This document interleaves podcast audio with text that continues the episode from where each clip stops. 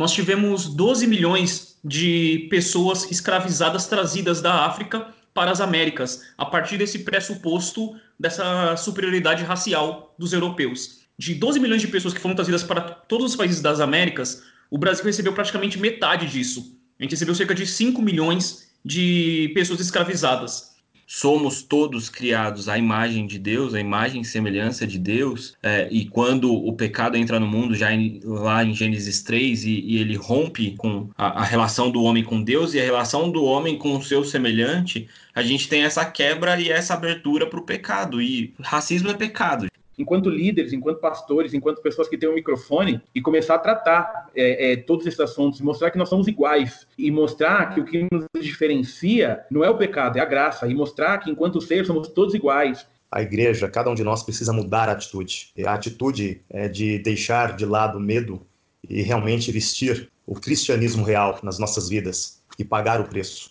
Jesus é o nosso grande exemplo. Ele, em um momento, até teve medo, mas o amor o fez vencer o medo.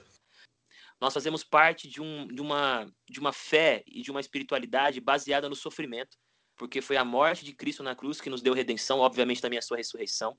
Nós seguimos alguém que conhecia a chaga humana, mas todos aqueles que estavam fazendo o trabalho e muitos do que ouviam nunca tinham se atentado para a dor que o racismo causa.